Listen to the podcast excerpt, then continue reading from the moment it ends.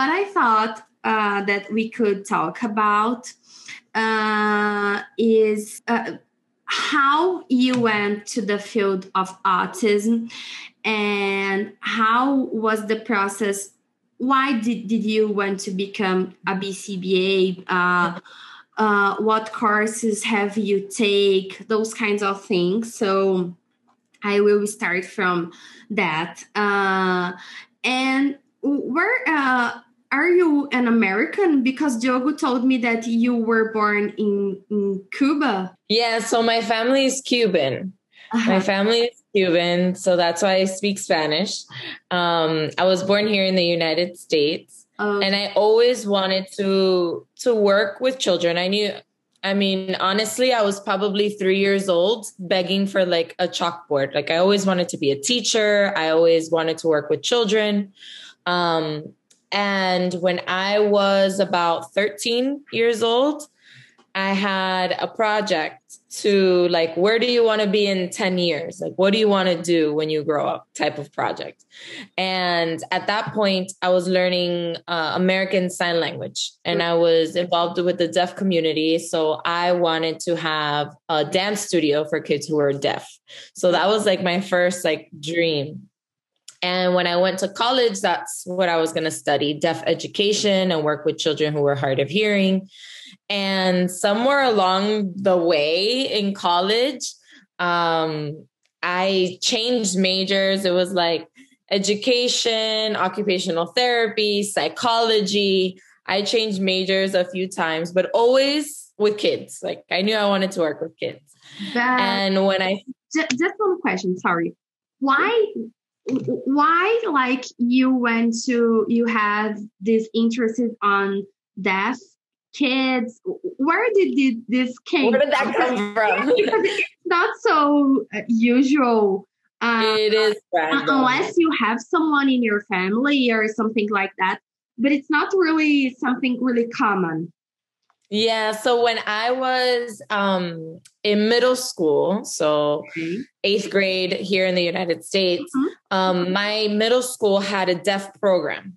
So we were one of the few middle schools in the area here in Miami that um, had like a dual program where kids who were deaf can be in our classes like in a in an inclusion classroom. Mm-hmm. So a lot of my classes had interpreters in it who were signing during the class. And then by the time you got to 8th grade before graduating you could take an American sign language class as a foreign language credit. And since I already knew Spanish I'm like I don't want to do Spanish. I already know Spanish. I want to do sign language so I can like understand what the teachers over there like signing so um, there was a lot of kids in the school that were deaf, and there was two girls in my dance team that were deaf. And because I was learning sign language and I would help them and and um, like interpret for them during the dance class, that's where it all came from. That's where I was like, this is so cool. I love the language. I love the culture um seeing these girls dancing and like really into music and performance and how that like broke barriers. Like a lot of people were like how can you dance if you can't hear the music? Like you know and they're like no i i feel the vibrations and that's how i can i can feel the music and and i can dance just like you and i can express myself just like you. So that to me was just like eye opening and I was obsessed. I'm like, I need to do this when I grow up. Like I wanted to do that. Um, so I didn't have anybody in my family, oh. but just that experience at that young age, being around that culture, I thought it was just like fascinating. And I did sign language all the way from 13 until I graduated high school. Every year I took sign language um, as a course. I was, I just loved it so much. And when I was in college, when I went back to my middle school and I did um, like volunteer work mm-hmm. with the teacher who was my teacher, I went back to volunteer and get experience of like, what is it like to be a teacher for the deaf and like work in a school like that? And um, she showed me it was an eye-opening experience for me. And i was like you know what? This actually is not for me. I don't think i want to do this. I think I want to do it more as a therapy, like one on one, than in a classroom. Mm-hmm. Um, because in the classrooms, especially with the deaf community, it was a lot of um, like some children were hard of hearing and fine, like they were just hard of hearing. And then you had children that were hard of hearing and had other diagnosis as well that in like in like um affected their IQ mm-hmm. and then you had other children that were deaf but came from other countries and knew Spanish sign language. Mm-hmm. So she had like this variety with very little help and she's like honestly I teach to the four or five children that are that know sign language and are you know in this age group are supposed to be in my class. Those are the only ones that are really learning. The rest there's not much i can do because i don't have the support that i need. And i'm like oh i can't do this. Like i don't think i can handle knowing that i'm not able to service like every child in my room they are once. here but there's nothing that i can do. Yes. Yeah. And that feeling was frustrating to me so that's when i pivoted into like psychology therapy like something more one-on-one okay um and I started changing into, I started seeing more things about autism. okay, let me just explain to us, please, because our educational system is totally different. I think that Diogo has told you a little about. And many people, they are really curious about uh, how is the educational system in the US. That's, that's uh, always, uh, uh, that's why we always say that the the oh, the whole BCBA thing it's not adequate for Brazil because our educational system is totally different. So we we can't put one thing in in other country. I I, I don't know. You should see. Uh, Diogo is, is here. He he will say hi for you. Hello, Audrey. Hi, how are you? Fine, and you? Doing good. Yeah. Practicing your English. good job. I told her that you are improving, studying, improving, but you know how to communicate everywhere. So no problem. no problem. I told about Daniel, the story about Yes, yes. I speak everybody. Yeah, no he's like, I'm, no problem. I'm gonna talk to everyone. No problems. Bye, That's bye. great. Thank you. Bye. Good to see you. this is uh baby. Uh, a, a, little guy here, one of our Oh my uh, gosh! Uh, here, and. I am telling him to come here and say hi. He studies English already. He has classes, uh, oh. but he's shy. bye bye. They are leaving. They are going to buy bread. Oh, yes.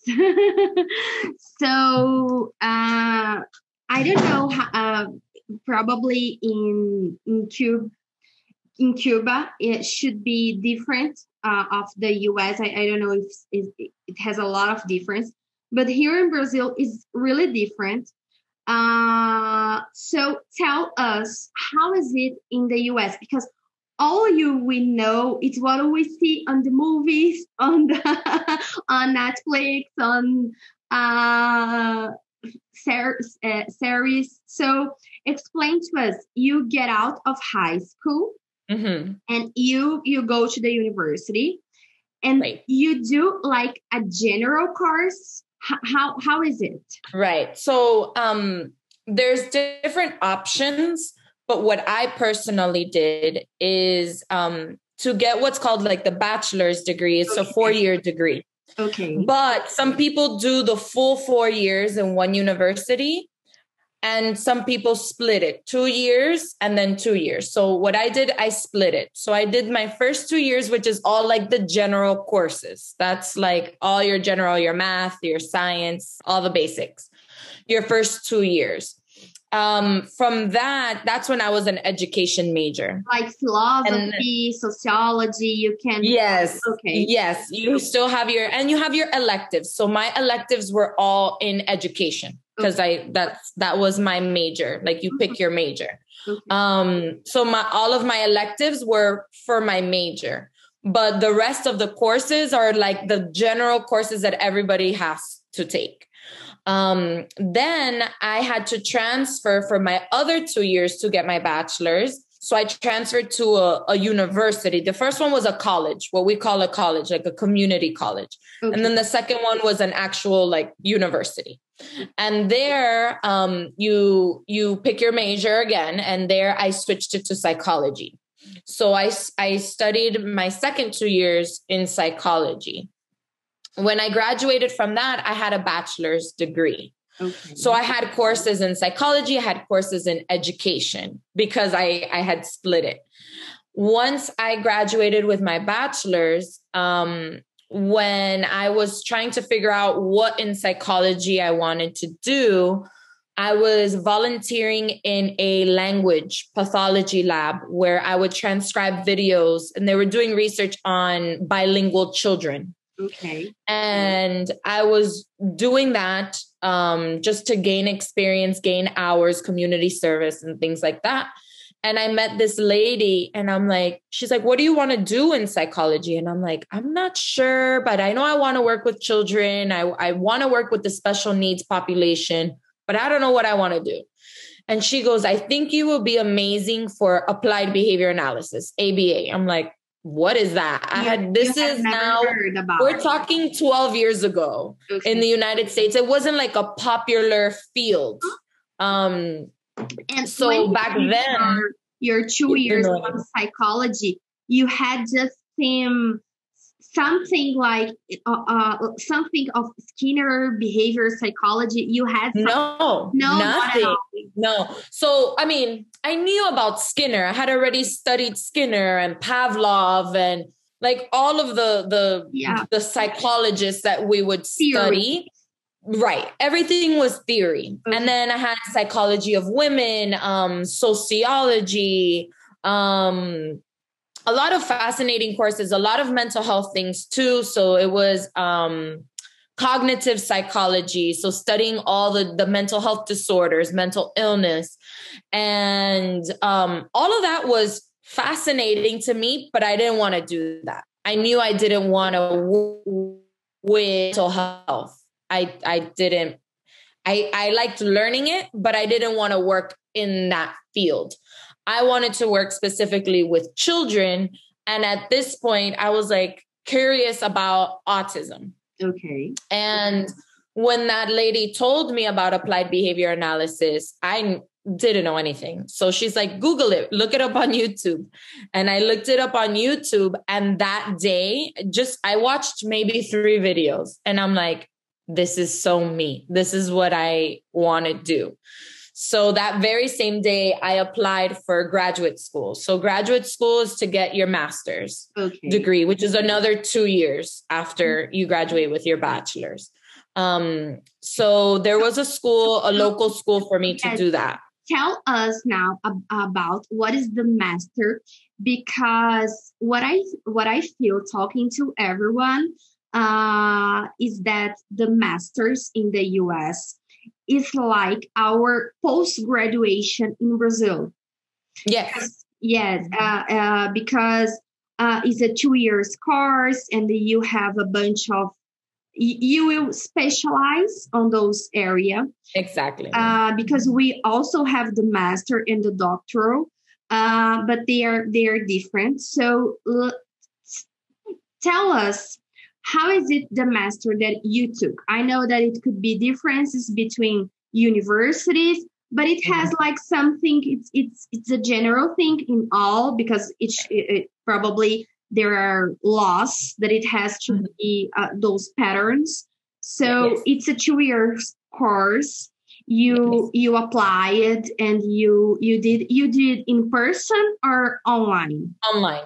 Online? My my my master's was 2 years and then the only program that was available was an online program for that major, which I had to choose. Back then, there was no major of ABA. Like that was not an option. Um, so this was the only school that you can pick a different major and it you can specialize in ABA. So I picked the only option was mental health counseling.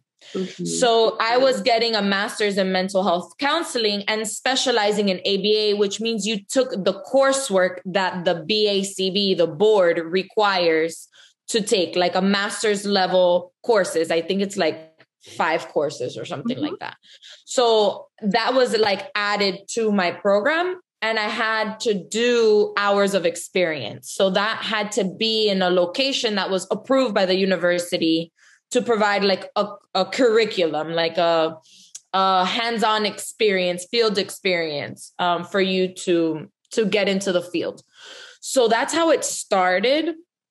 But quickly, the university that I was in realized that mental health counseling wasn't like a direct correlation to ABA and working with autism. Um, so, which looking back now, I wish I would have stayed in the mental health counseling because I do feel like a lot of our students, a lot of my clients with autism have other um, diagnoses that maybe if I would have stayed, I could better help and better understand that. Um, but when it came out that I can switch to developmental disabilities as a major and then specialize in ABA, I'm like, oh, yes, like that's what I want to do because I want to work with developmental disabilities. I don't want to work with mental health. Um, so I switched. And then those courses were amazing because there you learn about the laws for individuals with disabilities here in the United States. You learn about the history um, of all different types of developmental disability, rare ones and and common one, autism being one of the most prevalent ones. Um, so those courses were all online and um and how, how are those courses you you for example you had classes twice a week every day uh you had your schedule of classes because even even that is is totally different. It's different. Yes, yeah. yes. For example, uh, here when you do uh, uh, uh, a post graduation, like for example, I did an ABA post graduation, a two years ABA post graduation. I had classes once a month, and uh, on the weekends, like it was on mm-hmm. Fridays and all the afternoon until night, and Saturday every day, just once a month our students in our post graduation here they they study uh, on their own piece because it's mm-hmm. not live live classes. It's recorded. So they can study whenever they want like classes they are there and they they go uh, as they they want. But most post graduations that are in person they are like that like just once a month. And i think that it's it's a bad thing because just once a month you stay really tired because on Saturday afternoon you are already That's already not what you want to do. yes, you are tired. You want to learn, but your body he doesn't it, it doesn't respond anymore. You, sometimes you are not feeling well, so it it was not a good thing. I I like things that are more like every week or at least uh once in 15 uh, twice a month it, it would be better right. so how how is this because i know that i know some people who teach and in universities and they have like courses that it's three months and they have uh, yes. regular meetings like every week so how yes. was your that's how that's how mine was it was every three months you get you can choose how many classes you want to take. In a post graduation setting you wouldn't do more than like 3 you do 2 to 3 classes every 3 months. And in those 3 months that you're taking those 2 to 3 classes your class is once a week um, for each one. So you might have a class and and it's online so you can host the you could attend the live with the teacher so the teacher will give the lecture and you can raise your hand, ask questions. and it'll be once a week. Or if you cannot attend the live, then you can watch it recorded, but then it's harder because you don't, you can't really ask the questions that you want to ask. Um, so it's better. And then you have, um, you have to work on a thesis. Like you have to pick a topic and work on a thesis. So your whole last year of classes, almost all of your teachers are helping you put together your master's thesis. It's almost like a like a doctorate program, um, but easier. Um, because the research you're not doing your own research. You are doing a research paper but on research that's already like out there and putting it together. Um, and you get you to pick whatever need, topic you wanted to. you don't need to do a research like design a research on your own and collect Correct. data you don't need Correct. you can do something like a review of some theme like a review on functional analysis and you will put all together and review all the literature it's like correct okay. correct um and so you had to pick a topic and that was going to be your topic that you were researching that entire last year that you were in your master's program and then at the end you present like your thesis which is by this point it's like a big book this big of all the research you've done um, and I was doing it at that point in um, dance and music therapy for children with autism.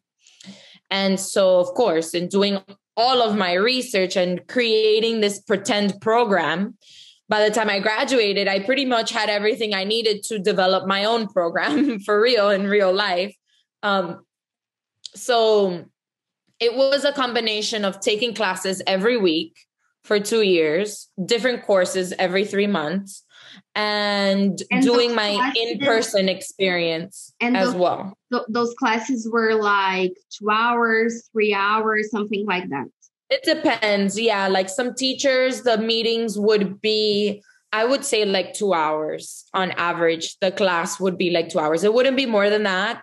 And I typically wouldn't have more than one class that day. So it would be like on Tuesdays, Wednesdays, and Thursdays, but the teacher would assign it in the beginning of the semester. So in the beginning of the semester, it'll be like our meetings are going to be every Monday at 6 p.m.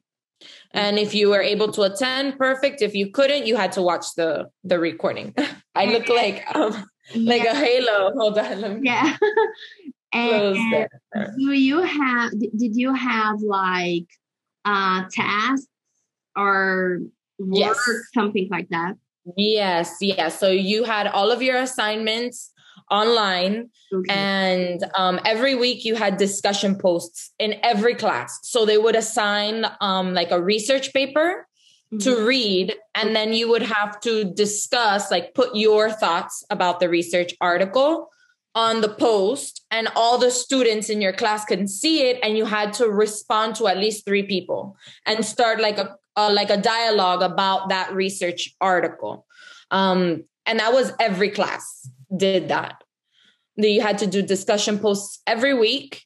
Um, we would do quizzes like twice a semester, so like your midterm and your final. Mm-hmm. Um, and you had to do like research papers or different projects, like group projects. Oh, this window.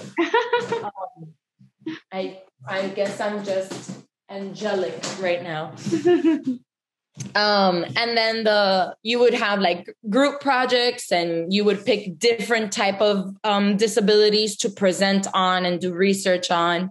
Um, and all of this you have to do while you are getting your 1500 hours of experience in person.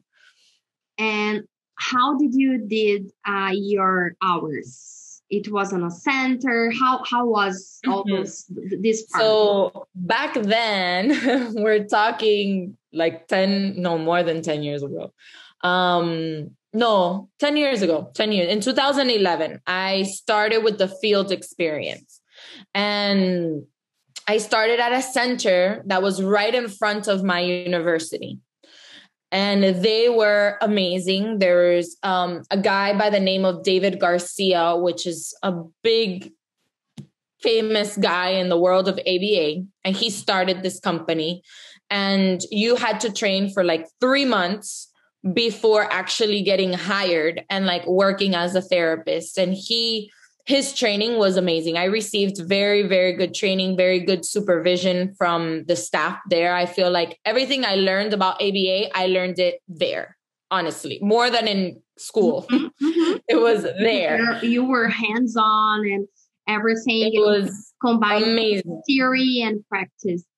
Exactly. That was the most important part of my education. Um, and then halfway through, I would say about a year and a half later, I switched over to a different company because, of course, me being like ex, I want to be a teacher, there was an opportunity to be an ABA therapist in a school for kids with autism, and it was an inclusion school. So you had both and so the kids would be like half of the day receiving therapy and the other half of the day in the classroom with other children that were not on the spectrum. So when I saw that model, I'm like, I have to do this. I want to go to a school. I want to be in that environment. I love being in a classroom. Like I, I want to switch from the clinical side to the school setting. I made the switch and I wish I could have told you it was a good decision, but it was not a good school per se. Um, that's all I'm gonna say. But it was it was not a good experience. Um, overall, I feel like I helped the children as much as I could while I was there, but I did not have the education or the support of a supervisor, somebody watching me, teaching me, explaining to me, like holding my hand on what to do with these children. It was more so like, here, give them therapy and like, they you're gonna here. do OT, you're gonna do you're gonna do sensory integration, you're gonna do ABA, you're gonna do all of these things. And I'm like, that's so cool. I'm gonna learn all of this. No, no, no. you're not gonna learn. You're just like, that's your schedule. Go do it. But I I didn't know any of that. So I would just do whatever I would find online and Google, and I would just do whatever I thought. And I would come up with things and try to be creative. And um, I started doing some dance classes for the kids while I was there. And I that's where I was kind of just trying to figure out like how I wanted to work with this population. And I started my dance program during this time. Um, there with them, which I'm very grateful because they were very open to me doing this. Um, but at that point, the experience was so bad that I left ABA completely.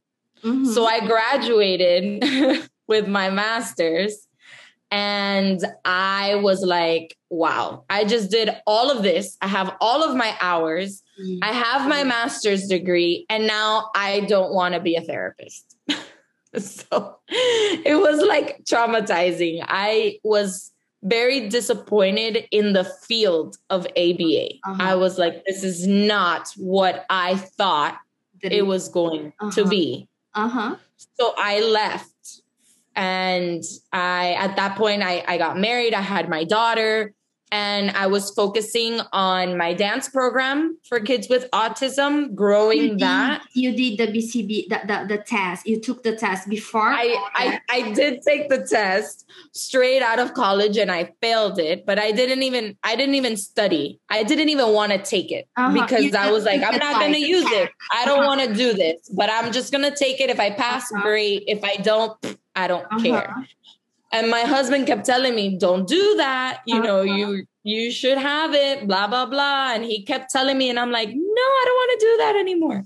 I just want to do dance therapy. I just want to do dance. And um, at that point, I was I was working with um, I was teaching dance adult classes, and I was working with the Aventura Dance Cruise, which is the world's largest Latin dance cruise. And there I was teaching samba. I knew a lot of Brazilians, and that's I started learning uh-huh. Portuguese. Um, and I was working with a lot of international dancers and running the cruise for many years. I did that for 10 years. That was like mm, a big passion, a big, big part of my life was the cruise and dancing and teaching dance classes for adults.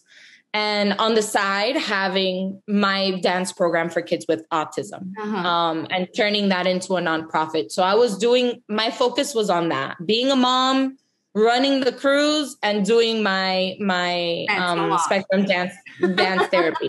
Yeah it was a lot. And so i um i stopped for three years and then i found myself very depressed. And i was not happy in my job, not because of the dancing, but because I felt like something was missing and I wasn't doing enough for the community that I want to serve.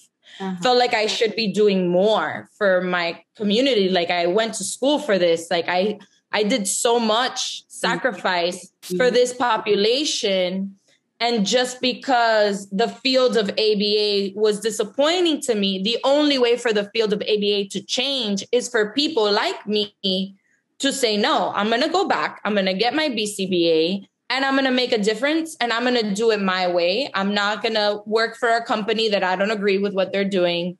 I'm not going to work under a supervisor that I don't agree with what they're doing. Um, I'm going to do it my way. And so at that point, I decided, okay, I'm going to go take my test and actually study for my test. And they to- they denied me.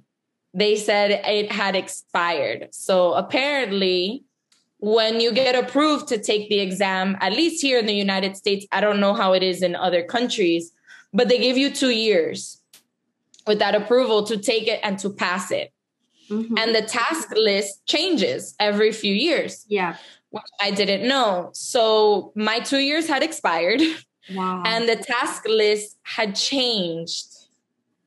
So now I had to go back to school. I had to go back to the university that I graduated from and take courses and pay out of pocket a lot of money to go back because I was not seeking a degree. A new coursework, like a new coursework, not the. There was what they did, which I was so happy that they did this for me, which is why I went back to the university that I went to, is that I was missing one course, which was ethics. Okay. And I was missing hours, hours, that's it, hours of all the other courses. Mm-hmm. So not even like in other universities, I would have had to take the same classes that I took before. I would have had to take them all over again just for the missing and section. pay for them. That it's the and pay out of pocket for yeah. all of them because I was not looking for a degree. I was not going to graduate again.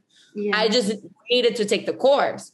So what they did at the university is they created a bridge course, which t- created like one course with all the hours that were missing in all those little subject areas. So that was one course. And then my other course was the full course of ethics that I was missing completely.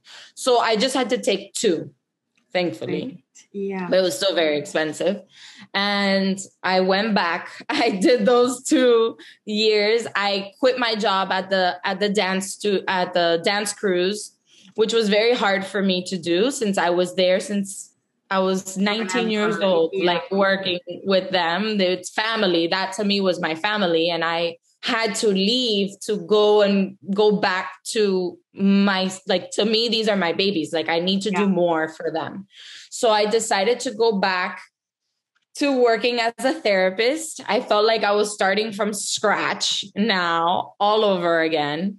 Going back to school i felt like i was going backwards. Uh-huh. um but I found a company that was very, very good. And they showed me what ABA is supposed to be uh-huh. and how to do it properly and how you can do it in a school properly.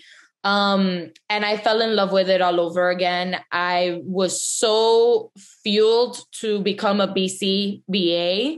Um, I finished that course, those two courses and then i started studying for my test. And it took about um, i want to say a whole year from like going back to school to then studying for the test to then taking the test and finally passing the test um, and then getting credentialed with the insurance companies takes another so it was honestly if not a year more than a year long process. it's not just do the BC, the have the BCBA the process of the insurance companies is another process the BCBA mm-hmm. is just a part of this process, right?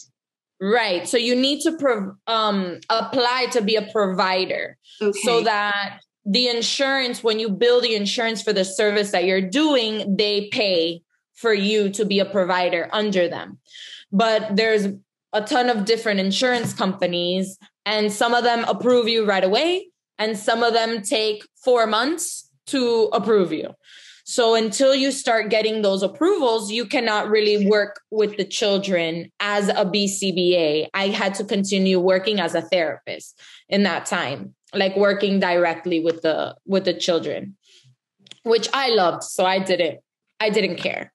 Um and then finally that all of that was over and I finally was able to step into the role of BCBA I switched companies to to a different company that did a lot of work in the schools. They had contracts with schools here, public schools here in South Florida. And I loved it and the pandemic hit like right away. It was like 2 months of me being a BCBA in the schools doing what I loved and the pandemic happened. Um, but thankfully I've been very lucky with um, the company that I work for now that they switched quickly to telehealth Okay. And um, I've been able to stay home with my daughter, do telehealth therapy online completely, and be home with her and run my program still. So it's like I'm running a lot of different things, but all from home now.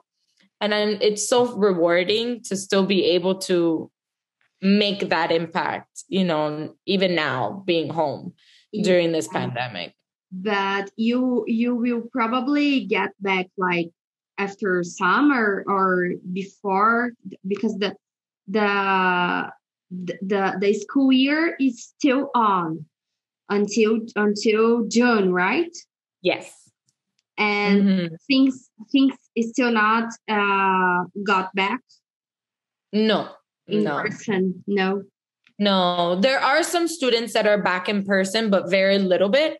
Okay. Um, and my daughter's very little. She's five years old. And um, since I'm working from home, it didn't make sense to send her back to school to be wearing a mask, to be isolated from her peers at such a young age. I feel like that causes more trauma than yeah then you know unless you have to like unless you don't have a choice then she would have gone back to school but um the fact that i'm home i did have a choice to mm-hmm. keep her home. And so I've been homeschooling her this whole year and she mm-hmm. doesn't want to go back to school. Yeah. She's like, I want mommy to be my teacher forever. yeah, but probably yes, and at the new school year. Yeah, in August. August you you will be getting That's back and probably yeah. already be vaccinated.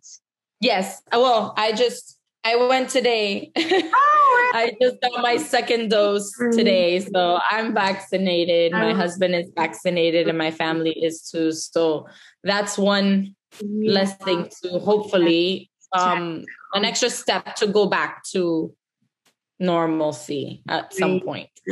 we are hoping that we're a little behind. Brazil is really bad at this point, like really, really bad. We are at the worst uh, I am, I am, I was saying to Diogo today that, oh God, we have some tickets to fly to the US.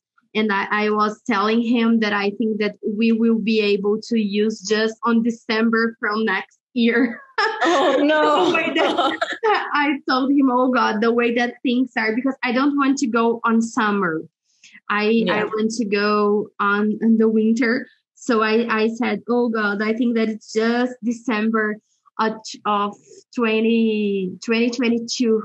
The, the, the, the, way that things are, I don't think that we will, we will be able to enter in any country because Brazil is like a mess. Uh, uh it's really bad. So, uh, but we are hoping and waiting that all this will pass.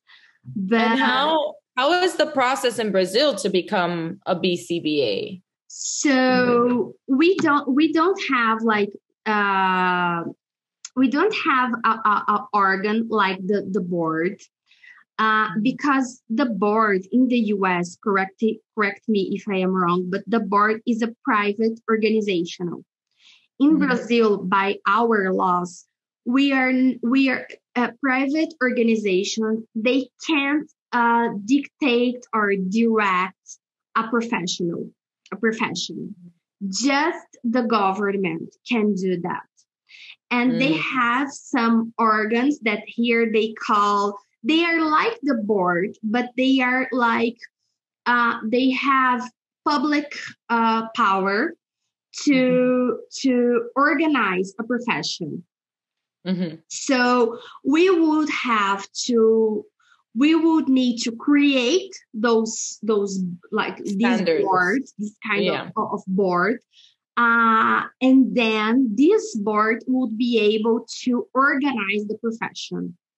So we have, for example, the psychology board and the speech pathology board. We have the pedagogy board. Mm-hmm. But each of these boards, they uh, they they uh, run their own professions. We have laws that create that profession, and everything is uh, organized by laws but we cannot have like a private association like and uh, we have some associations in brazil that are associations of behavior analysis but they are just associations they can't do nothing they have no power for nothing so that's our loss that's why the the BACB could never come to Brazil because they mm. uh, they they are not according to our laws. Mm-hmm. And in one point I, I understand that we have to regulate the the service this is the, the bacb was created to regulate to give more uh, protection for the ones who receive the, this service and i think that it's great but we need to have something that it's right according to our educational system and right. we have to we need to have things that are not personal. So things in Brazil, I think uh, uh, Latinos, I, I, I do a certification on parent training. The, it is it is with people from Seattle, and mm-hmm. I, t- I tell this for them. Uh, Latinos, they are more like things are more personal. They take things more passionately. I think that you probably have this mm-hmm. experiencing uh, talking to people. Uh, so we can we can't have that uh, when you are regulating a profession. I can't say that oh I accept you because you are my friend and I like you, but I, I don't accept you because you are not my friend and I don't like you. So things are are are not like that, and so that's why I I have many strong I I have strong opinions against the BACB in Brazil because they are not according to our No, laws. it doesn't match. Yeah, it doesn't yes, it doesn't match and like uh, not everyone could could have a master. Like a master in Brazil, when you do um, I did a master. I did a post graduation and I did a master. If I had done my education in the US, like online, I could have done that. But I didn't have the knowledge uh, for that. Uh, on another day, I can I can tell you about my story in, in, in, the masters. But the master in Brazil is to prepare you to do research and teach teach uni, in universities. So mm. it's for research and universities. And so that's like our doctorate. Our doctorate is for research and to teach in universities. A yes. master's does not yes. get you there. Yes. And and yeah. and the research is more like uh on labs with mm-hmm. rats and pigeons. Well, like we don't have, we don't really have lots of programs that the university uh, attends people, serves people, and I think that it's this is wrong because they receive money. And mm-hmm. I, I know that uh, animal research is important, that's okay, but we are a third country. So right. we need to serve people people receive their, their money on their scholarships. And we need to do something for the society in return of that. And Mhm. universe, public universities, they they don't do that. They receive the monies. They they they send people to the U.S. to do the scholarships, to go to a ABI and those kinds of things. But how they are serving people?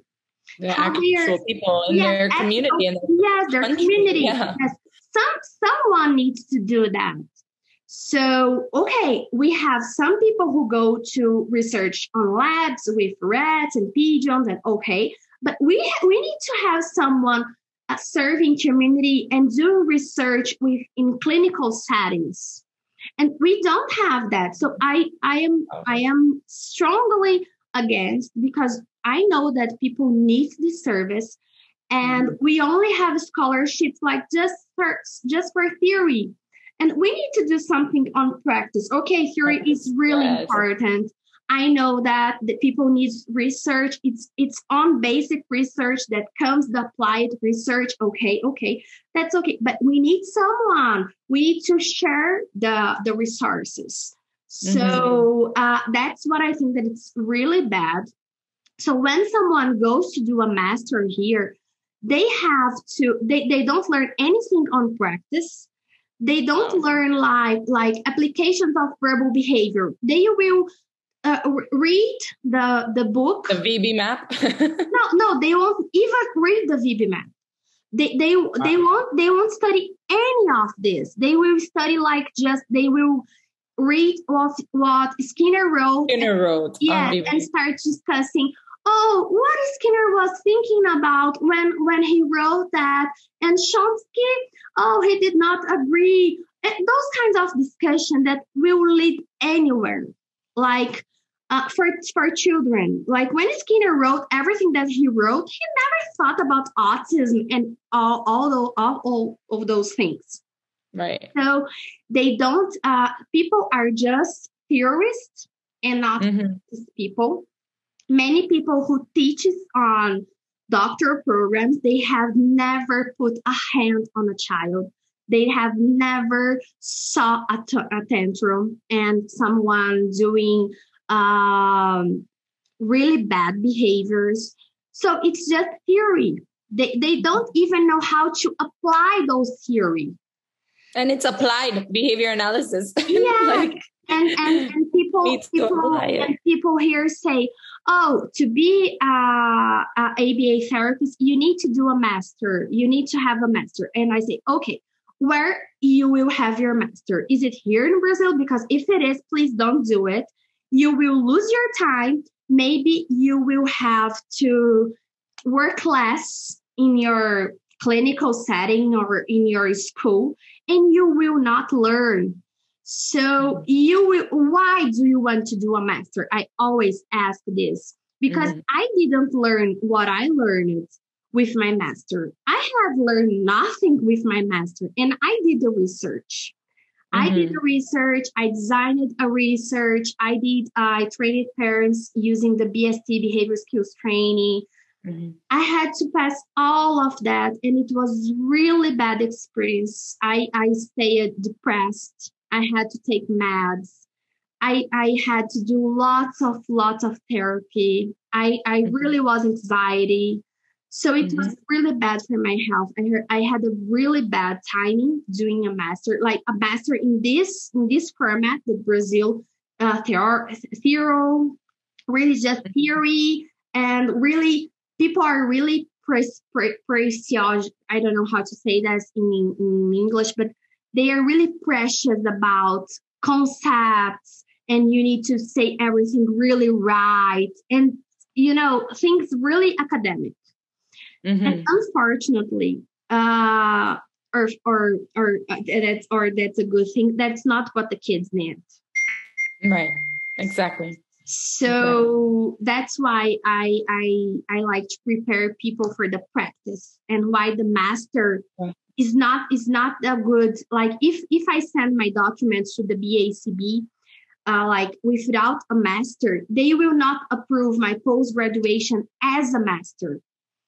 It, Mm. because what I did in my post graduation, it was what you did Right. Exactly. it was the same thing but i have post graduation you have master So they mm-hmm. they will not evaluate that uh, in, in, this wow. way. So that's why it, it, it, it, doesn't match. It's not it's not uh, adequate to our yeah that wouldn't work. That wouldn't work. And so then, who is working with the children? who are the people that are actually providing therapy of ABA okay uh, in Brazil? Okay, here we have uh, psycho- especially psychologists, because people from psychology, not, not everyone, but it has a, a part of people who they think that ABA is a, a property of psychology. So if you are an SLP or OT or from education, you are you cannot be an ABA therapist. Like they say that. Like this is this is already uh something that people they don't buy anymore. They don't they, they know that it's not true. The mm-hmm. the board of psychology already said, oh, ABA is not from psychology. It's not a field that us as a board of psychology we don't and you can't regulate that. Yes, yeah. so this is not the this same. is now they now people, but it unfortunately we have people who still believe that because we have like big people saying that, and you know when you say something many many times in, in the end people think it's true so but it's not but here we have people who are slps uh, from education, psychologists, physiotherapists, OTs, usually people from education and health who do, these people do, and a post graduation in ABA.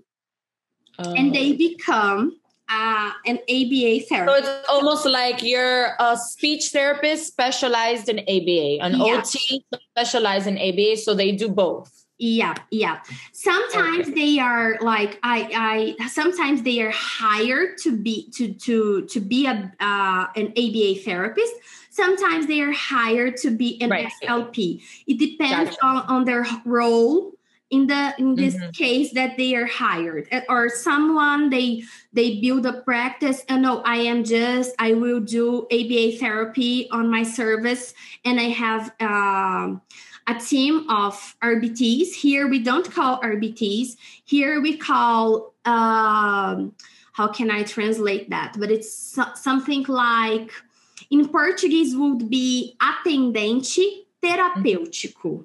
Yeah, so he like an assistant therapist. Yes. Or yes. we used to like when I started, there was no RBT. It was a behavior assistant. Oh, That's what you were, a BA, a behavioral assistant. Um, so the those um, therapists, they how do they become that? Like, what do they have to do to? They have to, to do. They usually do a post graduation, and then we we go like you can do a good post graduation like a two-year post-graduation where we have all the the the the, the contents that you need to have like in right. our post-graduation our course is all the BACB task list. Is the 5th mm-hmm. task list since since 2018.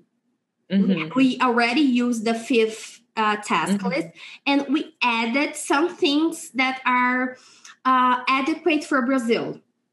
So, like laws, uh inclusion yeah of course like the things that, that makes sense for Brazil. yes yes something that that's adequate because like the the um, the code of ethics is not adequate to our culture correct yeah that makes totally sense. out of the box here yeah so, yeah. uh, but they are not ob- obligate, uh, obligated to do uh, supervision hours, for example.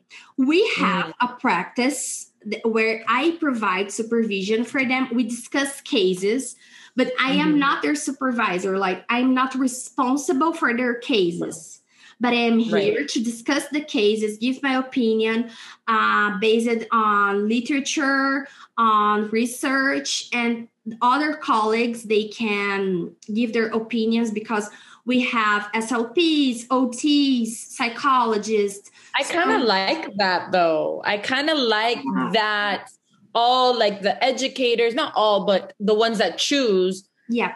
who are like educators or speech or OT um, that they have that education as well and can integrate that into their practice. Where here it's very separate. Like your teachers don't know about ABA, your yeah. speech don't know ABA, your OT doesn't know ABA.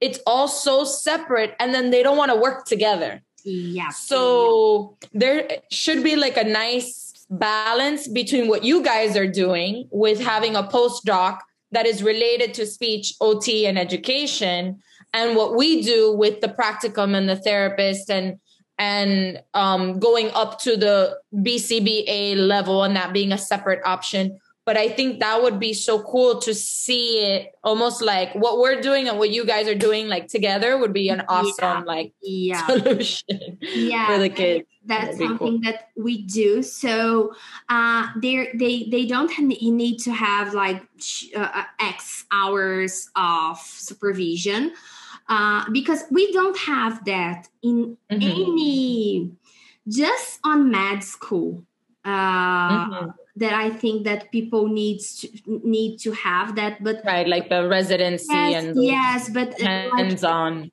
here they we just like on we when we are in grad school you need to do an internship. Right. That that's all that but, but you, you don't need to do something so hands-on as the supervision of the, the for the bcba we mm-hmm. we have some professions that we have tests here like uh, law you you ha- you need to pass your board exam uh, med school but I don't know of any other profession that it has this model. So I think that what I what I say is that people they need to be ethical and mm-hmm. do and ask ask for help if they don't uh, are if they are not comfortable uh, on doing what they are required to do. So they need to ask for help uh, this is what I say, but they are not obligated to. So I cannot say that someone is obligated when they are not. So this is not ethical from my from my part to say oh you are obligated to have a supervision when you are not we don't have laws for that i, I cannot dictate the laws right. i need right. to, to provide the right information the truth and right. what I ask for everyone, oh, please be ethical because you have lives on your hands.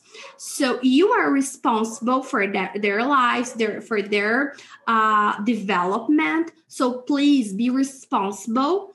And so, but that's that's what I what I can do, what I can ask. I cannot uh, say because here we have a market of supervision. So mm-hmm. people they make money uh, uh, doing supervision for for people and there's nothing wrong with that that's that's, right, that's okay but i cannot say oh if you don't do it you will punish it like punish it by home like, yeah, what, what are, are you? What's going to be the punishment? You're yeah, going to remove what, what license? Yeah. What? You're going to take away my degree? Like, yeah, like so, go to the police. No... Like, it's it's not a right thing to do. So that's what I like to clarify and say. Okay, in the U.S. like that, in the U.K. is like that. Like each country, they have their own laws, and we need to say uh, for people the truth and and uh, and say for them, okay, now it's your turn. You decide what what do you want to do. Like people can do like a post graduation in six months here mm. in Brazil. It has these kinds of courses that it doesn't even have the classes that it was supposed to have in ABA courses, and and mm. and they they will receive the certificate of ABA but mm. this is in in every field. Like you can do a good course or a bad course. Like it's your right. responsibility. Like you, you will choose. If you choose something just because of money uh, or because it's quicker doing easy faster yeah. yes. Like it's your decision. I i can't i can't i am sorry but i, I can help you with that. So right, that's right. what we try to do and provide a really good basis of courses but this take longer maybe it, it will cost more money because it's more hours of classes Uh, so that's what we do. But each one they have their power to decide what they want.